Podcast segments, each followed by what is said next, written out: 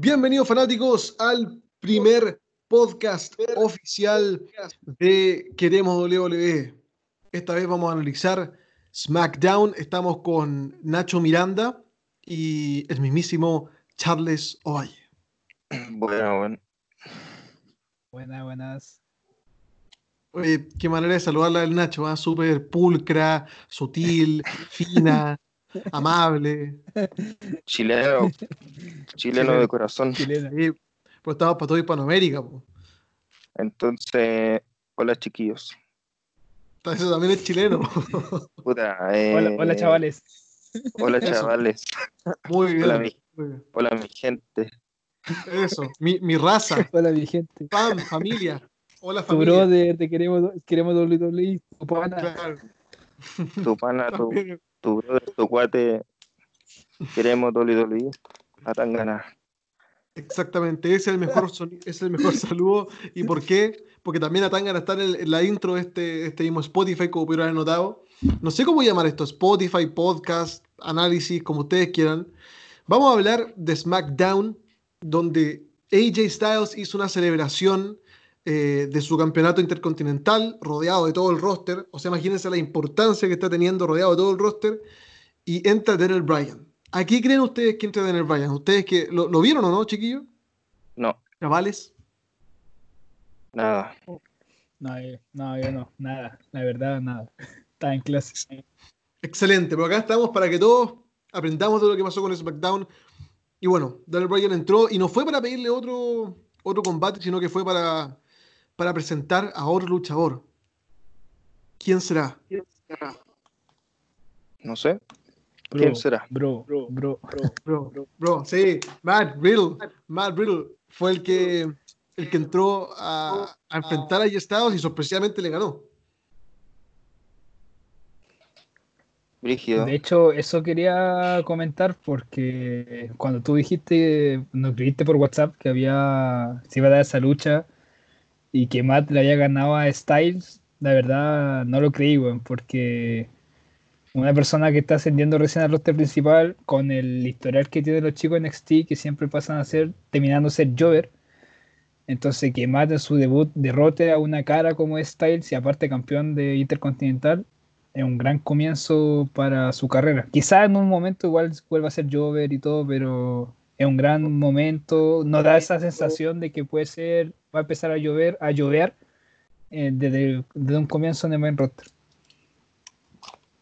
Sí, sí, es verdad, es como un gran impulso para él. De hecho, yo creo que debe estar en algún ranking de los mejores debuts, entrar y ganarle a un campeón mundial, a un campeón intercontinental, ex campeón, bueno, de un montón de campeonatos en WWE. El, tiempo, el poco tiempo que ha estado, ha ganado casi, casi todo.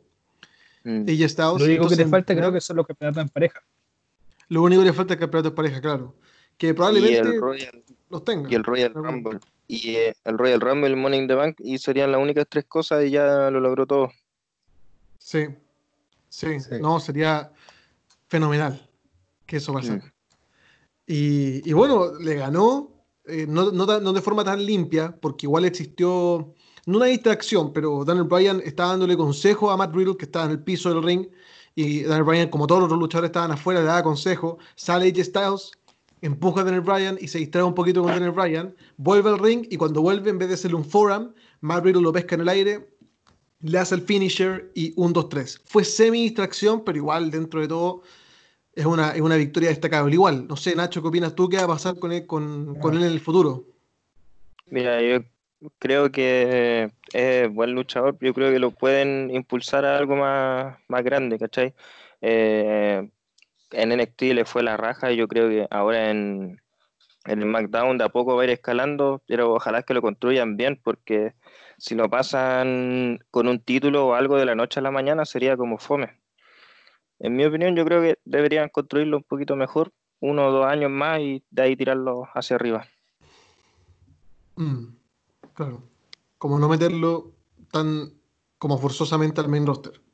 Claro, Ah, porque perdón. ha pasado, ha pasado que con otros luchadores eh, los meten a la fuerza, ¿cachai? Al main roster, eh, ganando títulos, ganando todo, y después como fome porque no tenéis nada que hacer con él, pues. Sí. Sí, se ha visto reiteradas veces y después de esta lucha vino una que no, no es tan importante, la verdad. Rosa mucho la irrelevancia. Chad Gable versus Mojo Rowley. ¿Quién creen ustedes que ganó? Empate. Empate. Empate por La verdad no importa mucho, creo, el ganador. Bueno, ganó Chad Gable. Esa lucha. Short- eh, están Shorty iniciando G. una. Shorty G. Sí, cierto. Short, ¿Verdad que cambió ese Shorty pésimo G. gimmick? Es, es que a la hora que le cambiaron ese nombre y le pusieron esa canción, es que sabéis que vaya a ser Jover. po. No podéis creer Mm. que vaya a triunfar con nada de esas Claro. cosas. Imagínate a Rey Mysterio le hubieran Porque puesto hecho, Shorty o sea, Mysterio. Claro. Yo creo que el personaje que tenía antes pegaba mucho más con el estilo que tiene Chad. Siento que no deberían haberlo, haberlo cambiado porque aparte es como una humillación para él, ya que cambió de gimmick con el, con el feudo que tuvo con Baron Corbin, donde el principal objetivo era como burlarse de su estatura. Y aparte el mismo nombre lo dice. Entonces siento que es como el personaje no es para tomarlo en serio. Como que en ningún momento se tiene, o sea, en algún momento se tiene que reinventar y tiene que volver a surgir como fue, como era antes. Que antes, antes se veía como un talento prometedor. Sí, cierto. Cuando hacía cuando hacía equipo antes, estuvo en la división Tag Team. Con Jason Jordan. Jason Jordan, quien ya no, ya no, o sea, está en contrato con WWE, pero salió del roster, está haciendo otras labores. Fue parecido a lo de David Otunga. David Otunga tuvo mucho protagonismo en algún momento, fue campeón tag team con John Cena y, y después desapareció. Era como un luchador que apostaron para que le fuera bien y algo pasó que le fue Eh, mal y, y de ahí lo sacaron para la zona interna. Y lo mismo con, con- con Jordan. Jordan muy bien, hijos de Corango, o sea, supuestamente, claro, claro, en la storyline. Y un montón de cosas para darle protagonismo y de repente lo sacan. Entonces, yo no sé, no sé por qué ha pasado Lo eso de- con dos luchadores que son debido- desparecidos. Debido a una lesión.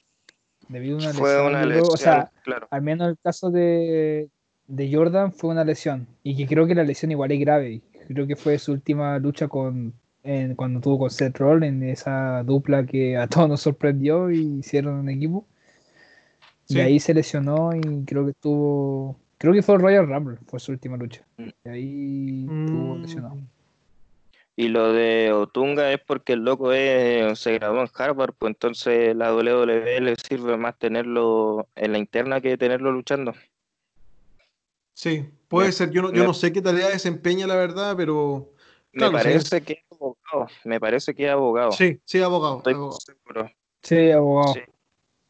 Entonces, claro, debe ayudarlo en ese lado y por eso que desapareció. Pero de vez en Claro. cuando, cuando hay, hay que reemplazar a alguien, el logo aparece por la mesa de comentarios. Sí, sí, Sí. es verdad. Y qué mejor que tener un abogado que conozca de lucha libre, o sea, que sea fanático o luchador, es como ideal. Ah, Así que, mm, bien. La otra lucha es Lucha House Party versus New Day. ¿Quién creen que ganó? New Day. New Day. New Day, New muy Day. bien, resultado obvio, pero entraron a, a golpear a New Day y no fueron Lucha House Party porque son unos buenos faces. Los que entraron a golpearlo fueron Shinsuke Nakamura y Cesaro. ¿Qué les parece a ustedes ese equipo? Está bueno. Está bueno. Eh, pero ojalá que le den protagonismo. Claro. O sea, en nombres, en nombre es como llamativo, pero en realidad lo que ya estamos acostumbrados a ellos dos, la verdad no nos llama mucho la atención considerando su historial. Nakamura, los dos reinados que ha tenido como Estados Unidos y Intercontinental ha sido muy aburrido, muy fome, nunca, nunca ha defendido su título, realiza storyline que no, no está involucrado directamente. Cesaro, todos sabemos el talento que tiene Cesaro, las grandes luchas que dio en su tiempo con Tyson Kid, que dio con The Bar también junto a, Che- junto a Sheamus. Es un gran desplante que tiene el ring, pero como que WWE no está no está en- no, no lo tiene en consideración para ningún plan. Entonces, al final, si volvemos a lo mismo, volvemos a lo mismo siempre entre esos dos. Además que eh, el tag suena bueno, pero lo- los personajes entre sí como que son muy distintos, como que para lograr algo más grande no uno no los ve para eso. los ve como para, para el Claro. momento, para impulsar a otros- a otros luchadores. Sí, Pues Aparte, que siento que ya Cesaro volver a estar, volver a estar en la zona tag team, ya no merece estar ahí en la zona tag team, ya merece en algún momento salir de, la zo- de esa zona y estar como individual. Ya ha estado con Tyson Kidd, con Sheamus, ahora con Nakamura. Ya es mucho. Imagínate, debe ser muy frustrante para Cesaro. Tuvo compañero primero a, a Jack Swagger, si mal no recuerdo, y Jack Swagger se fue de la compañía. Después Sí. tuvo compañero Tyson Sí, Kidd, que se lesionó para siempre. Después tenía compañero a, a Sheamus, y Sheamus lo sacan del tag team para que, fuese, para que fuera campeón mundial, ¿cierto? Entonces, Sí. es raro, es raro que, que Cesaro debe ver que todos esos cambios pasan al lado de él y a él nunca le dan la gran oportunidad individual, ni siquiera por un título como Estados Unidos Intercontinental. Entonces no será como mucho. Pero de hecho, con Sheamus es con el Sí. que más ha pegado Cesaro. Con Sí. ningún otro ha tenido Sí. el- el- la misma Con relevancia Tyson que con Sheamus. La, la química, sí, a mí me encantó con Tyson Kidd, yo creo que era un equipo ideal porque por un lado tenía ya a un Cesaro bruto, fuerte, atleta, y por otro lado tenía Tyson Kidd que era más volador, entonces era un complemento. eh, o sea, yo creo que si ese tag team hubiese seguido, hubiesen sido tremendos, Claro. porque también tenían un buen estilo, usaban polerones, iba- iban con los audífonos Beats de todo inalámbrico. Tenían Mm. su onda, tenían Sí. su, su onda, ¿eh? eran de mis favoritos. Sí, de hecho, eh, después de que Tyson Kidd se lesionó, Cesaro estuvo como dando vueltas harto rato, hasta que ganó, me parece que la batalla real contra el gigante, después tuvo Paul Heyman y después nada, pues quedó ahí. Mm. Sí, imagínate que Paul Heyman lo quería como su. Bueno, no sé si Paul Heyman lo quería o se lo, se lo entregaron a Paul Heyman, pero de todas maneras tenía grandes planes.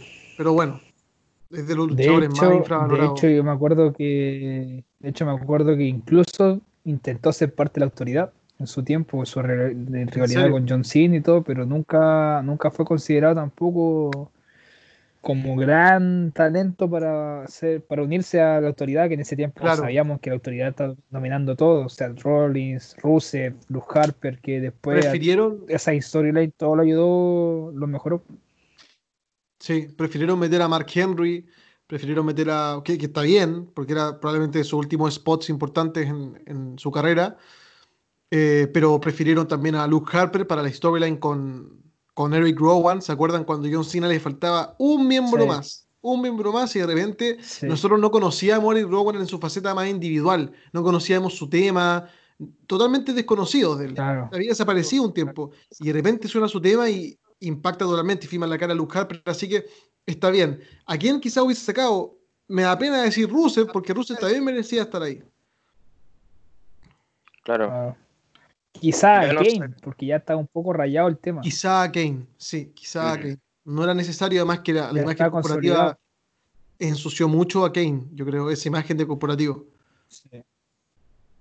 Eh, y después vino la lucha de Nikki Cross versus. Ah, bueno, no les comenté. Interfirieron ellos la pelea. eh, se sacaron la cabeza con New Day. Obviamente salió ganando Shinsuke con Cesaro. eh, de ese golpe por ventaja. Y después Nikki Cross con Sasha Banks. Gana Sasha Banks vía pinfall, por supuesto, con bastante trampa. Eh, ¿Qué opinan de.? Yo no opino mucho eso. No, me gusta Bailey y Sasha, no, no, no. No. Están alargando mucho el feudo entre ellas dos, como que ya aburren verlas juntas. Sí, sí. Charles, ¿tú qué opinas de ellas? Yo la verdad com- comparto mucho tu opinión que tienes respecto al tema. Siento que ya... O sea, siento que Sacha necesita eh, tal como individualmente. Traicionar a Bailey y convertirse en la gran, no sé, heel que, que dominó un poco a veces la, la división en su era NXT, que era un personaje más que creíble. Y ahora el hay que decir que el campeonato eh, femenino de SmackDown tiene un- una baja considerablemente en su prestigio. Ya aburre incluso ver el, el personaje a veces a Bailey. Intentado reinventarla con su personaje malo, pero terminó siendo la mismo, lo mismo, pero de hecho hasta peor que su personaje Sí, peor. que su personaje que abrazaba a, lo- a la- a las personas, que era amigable. Como que Bailey siempre cuando tenía un campeonato nunca ha, nunca ha superado la expectativa que uno esperaba, ¿cachai? En, bueno, en NXT creo que fue igual fue un poco mejor, pero si lo comparamos con Sacha, Sacha puede dar mejor, mucho mejor reinado que Bailey.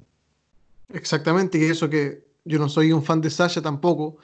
Encuentro que podría ser un, mucho mejor reinado que, que, Bailey, como dice Charles, y también Bailey, yo creo que ella tiene que ser Jover.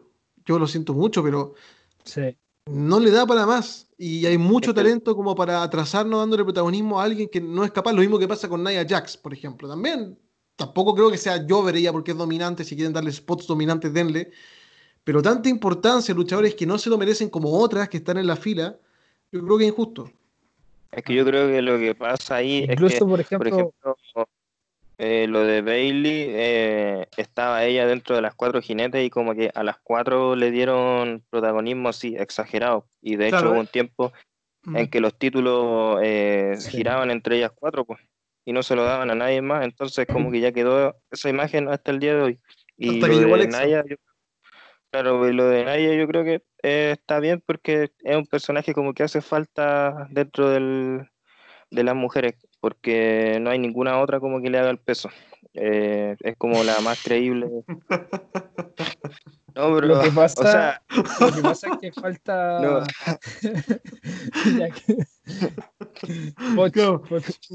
Oye, Fat Shaming, bueno, esto es un bullying a los gordos, por Nacho. ¿Cómo decís eso? No, no, no, bueno, eh, Nadie que le haga el peso, weón. No, sino que no hay nadie increíble eh, que ella como para ser una heel dominante. Ah, Lo que pasa es que siento que le falta renovación en la división femenina. Ya estamos mm. acostumbrados a ver las mismas personas y cuando, cuando sale nueva renovación, por ejemplo, Lacey Evans o China, aunque no nos guste, China Baszler, WWE no apuesta por la renovación, como que se sigue estancando en las cuatro jinetes, se sigue estancando en Charlotte, en, en Becky Lynch en su tiempo, Sacha, Bailey. Por ejemplo, imagínense, el, en WrestleMania 36 si Rhea Ripley quizá hubiera eh, retenido, hubiera sido un gran empuje para ella como campeona, entre comillas. Y aparte, o sea, todos sabemos que perdió porque se venció su visa. Eso ya escapó de, de WWE. Pero por ejemplo, siento que NXT está haciendo lo que le falta al roster principal, que es renovación de, cara, entre comillas, en la edición femenina. Yo Chirai hace tiempo andaba rondando la escena titular, eh, teniendo oportunidades y nunca lo obtuvo, ¿cachai? Y ahora ya que sea, vamos a ver cómo es su reinado, ¿cachai?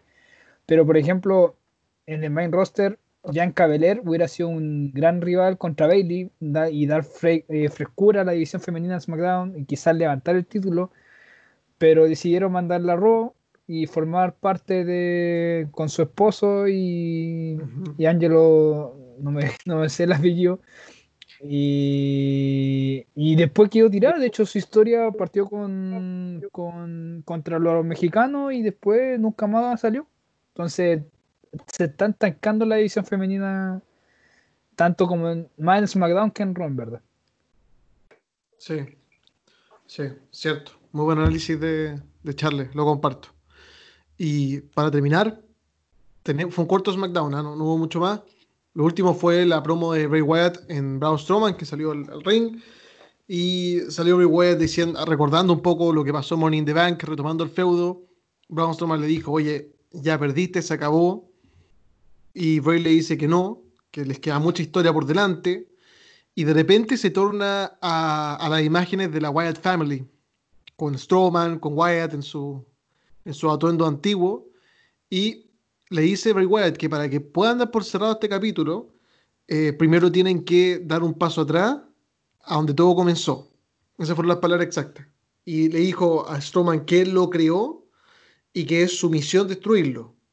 Y también le dice a Strowman, si quieres pelear, sabe dónde encontrarme. Así que todo lo que tienes que hacer es seguir a los cuervos y dijo run, como antes decía eh, Ray Wyatt. Y muchos pensaron que volvía al personaje antiguo eh, en, en, redes sociales. Ah. Eh, y, yo creo que no es así. Yo, creo que simplemente, yo creo simplemente está recordando el pasado nomás y quizás en una lucha, pero no, no, ah. está, está, está, haciendo juegos de mente, yo creo, como, como lo hace él. De hecho, esta fue la única promo que yo vi, vi en internet, que apenas vi la imagen que Bray Wyatt, busqué el tiro, lo que había pasado, y me recordó al Bray Wyatt cuando, antes de ser enterrado por John Cena. me recordó al Bray Wyatt intimidante, a ese que causaba miedo, que con su debut donde venció a Kane, ¿cachai? Un Bray Wyatt que tenía una historia y de hecho ahora al sacarlo el pasado potencia más aún el feudo. Bray Wyatt siempre se ha caracterizado por jugar con la mente de sus rivales, por realizar ciertos movimientos que los confunden. Entonces, aunque, aunque quizás Braun Strowman no es como de mi favorito y todo, pero siento que Bray le está dando el, o sea, como carácter a la, rivalidad y se torna interesante. Sí, el único problema de eso es que eh, si The pierde de nuevo el título, eh, igual es como un arma de doble filo, porque después no tenéis cómo hacerlo creíble de nuevo. Y ya siento que con la derrota de Goldberg es difícil verlo creíble. Claro, es que desde que lo derrotó Goldberg, como que ha ido hacia abajo, ahora con Strowman se recuperó un poco, pero como que ya no es lo mismo de antes. Quizás. Y que de hecho no apareció de fin todavía. Eh, sí, pues, es que. El se desarrolla entre Bray Wyatt y Strowman, no de Finn y Strowman. Claro, es que también están buscando como algo para que olvidemos a Tefin un rato para que para que puedan sacarlo en algún momento eh, que menos lo esperemos. Claro, claro. Se supone que la, el brillo el brillo ahora de Bray Wyatt este fin, pues entonces si no lo veí y veí el personaje eh, de ahora, es como, lo claro. es como lo que hicieron con Demonio Finn Balor en su tiempo. Claro, que lo saca una vez 1500, pero ya no lo sacó más.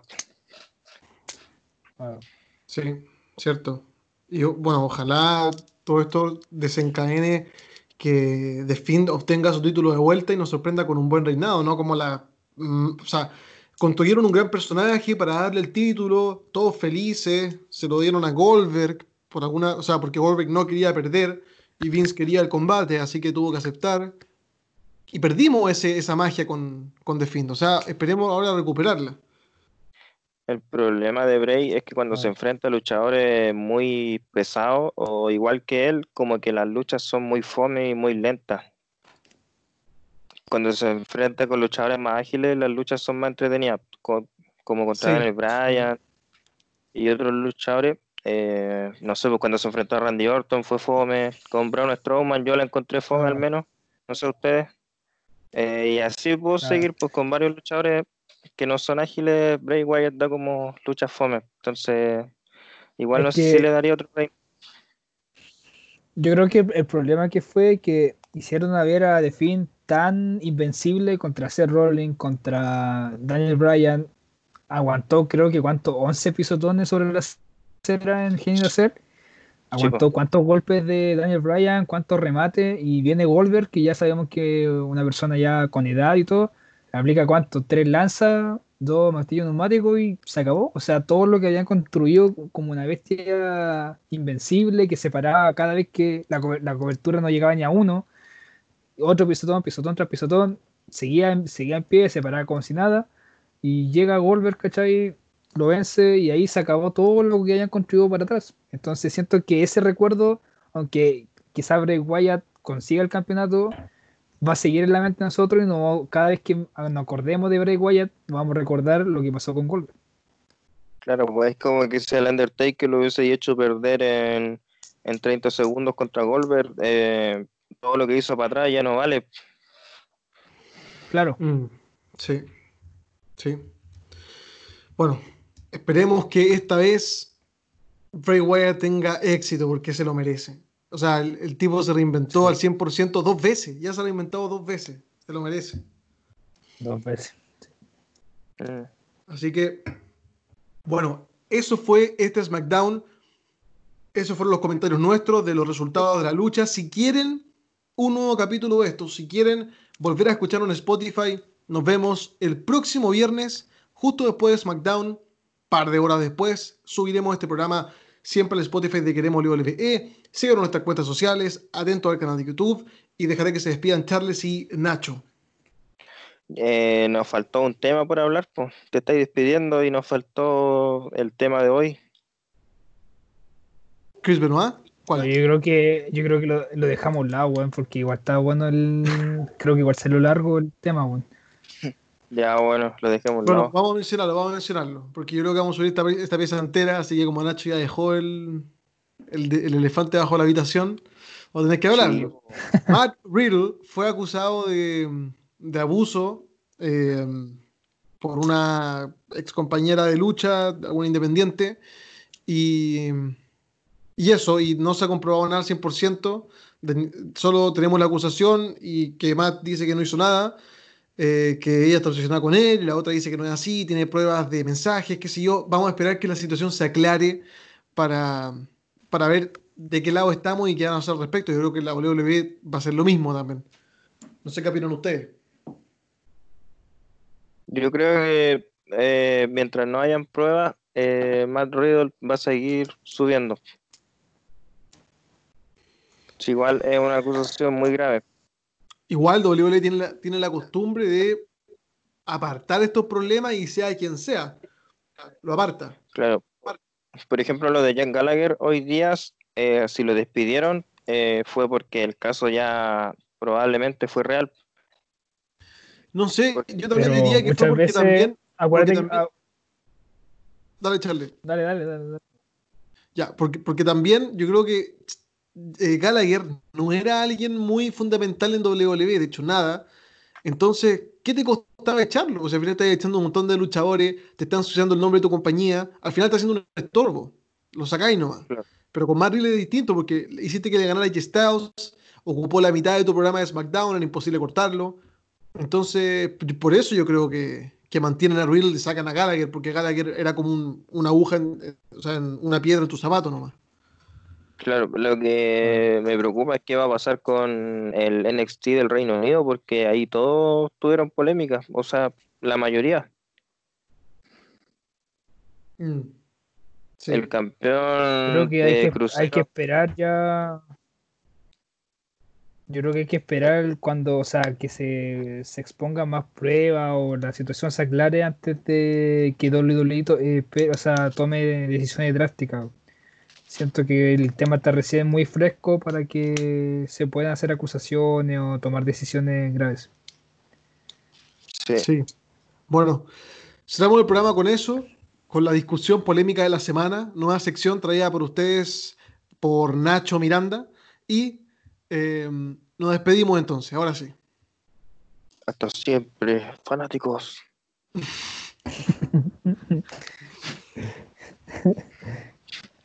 Ya.